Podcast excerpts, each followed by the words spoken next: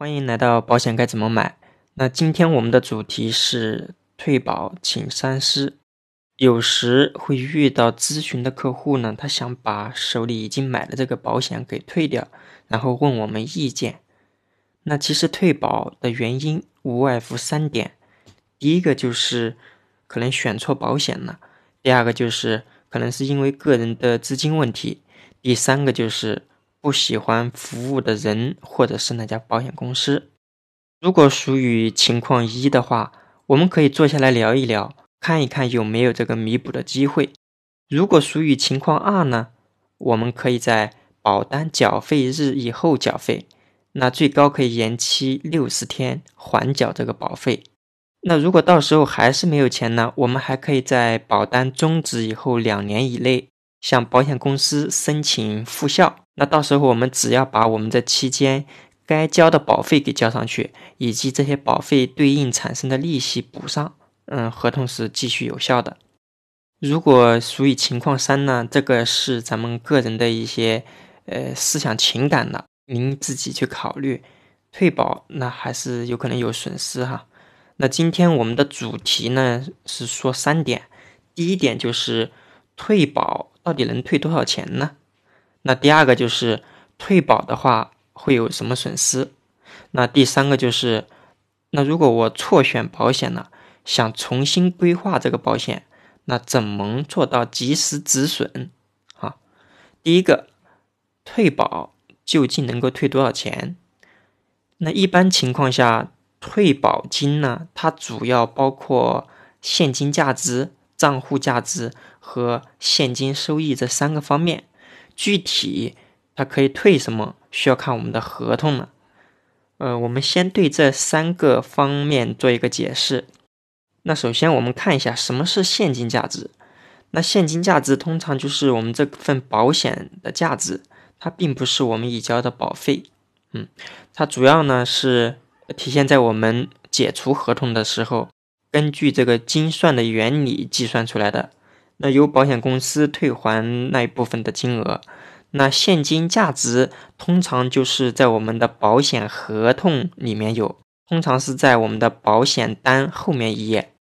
这个账户价值呢，通常出现在这一些新型的人寿保险当中，就比如说我们以前买的万能保险、投资连接保险，它就相当于通过保险公司再买一些基金。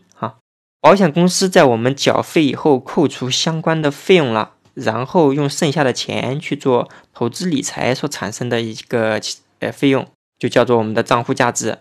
那我们的账户价值具体是多少呢？就可以打保险公司的客户电话来查。还有就是现金收益，呃，这个现金收益呢，就是通常我们买的那种分红保险，呃，那个分红保险，而且是每年可以让我们把那个分红领出来的那种保险公司。呃，在扣除保费当中的一些相关的费用成本以后，然后把这个钱拿去做分红的一个投资理财，产生了一定的收益。然后我们的投保人呢和保险公司的股东呢按一定的比例来分配那这笔费用经营产生的收益。好，我们具体现金收益是多少？就是我们具体的这个分红是多少呢？我们也可以打保险公司的客服电话来问。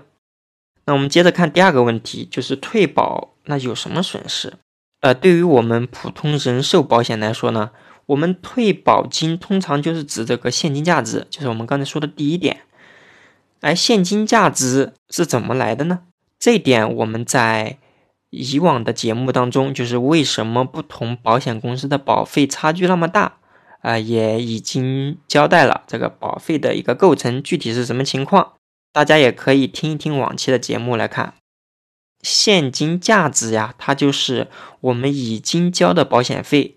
呃，扣除相应的附加保险费，再扣除风险保险费，再加上每次我们缴的保险费当中储蓄保险费产生的利息，好，这些就构成了我们的现金价值。刚才我说的这个公式呢，它就是比较专业化的了。那我们可以简单的理解就是。我们前期交的保费当中，那有部分费用呢是用于支付这个销售机构或者是个人他的手续费的，那还有就是保险公司历年的一些经营成本也要在我们的这个保费里面扣。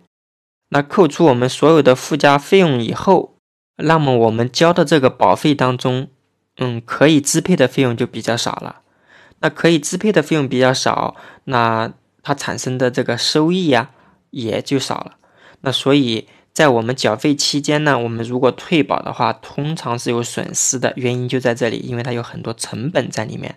随着我们缴费的完成，呃，也有可能会出现我们的现金价值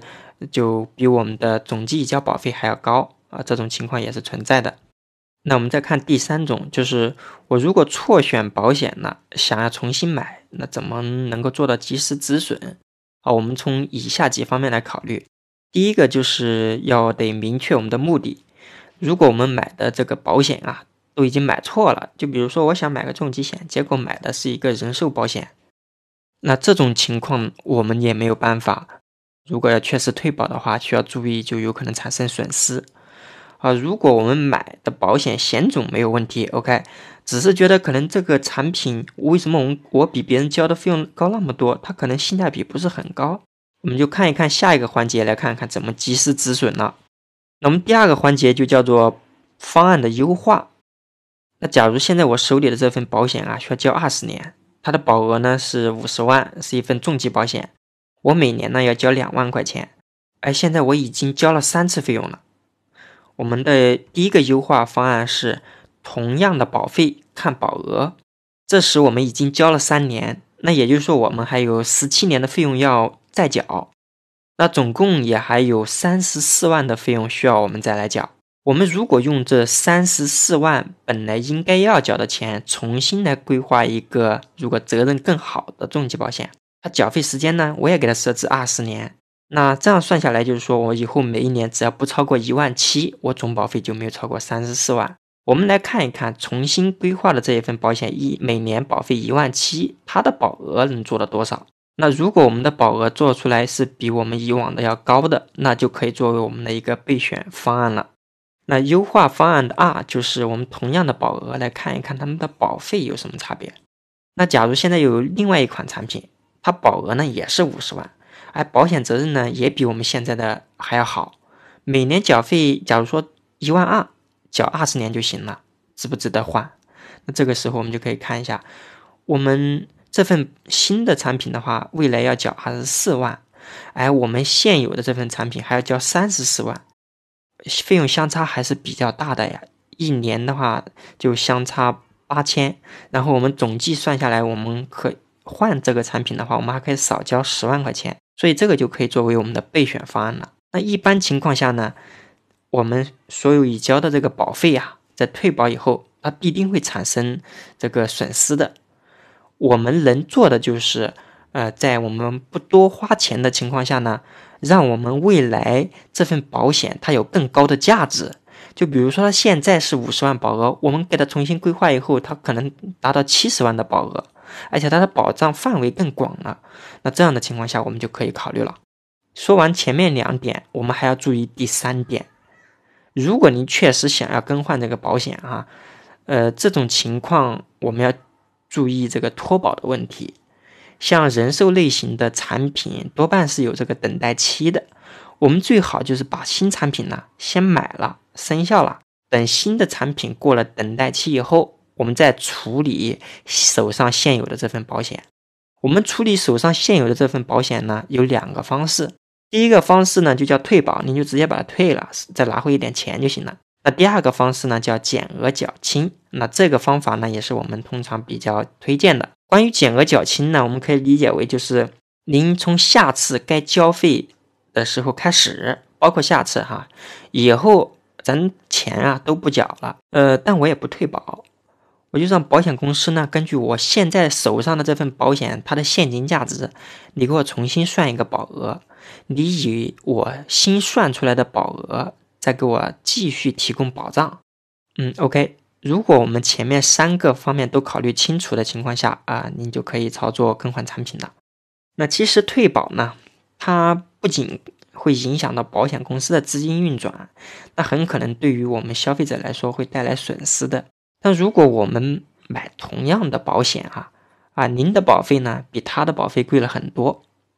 或者是我交同样的保费买理财保险，他拿到手里的钱比你拿到手里的钱多不少，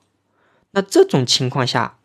您会不会重新考虑规划你的保险呢？好的，本期节目到此结束。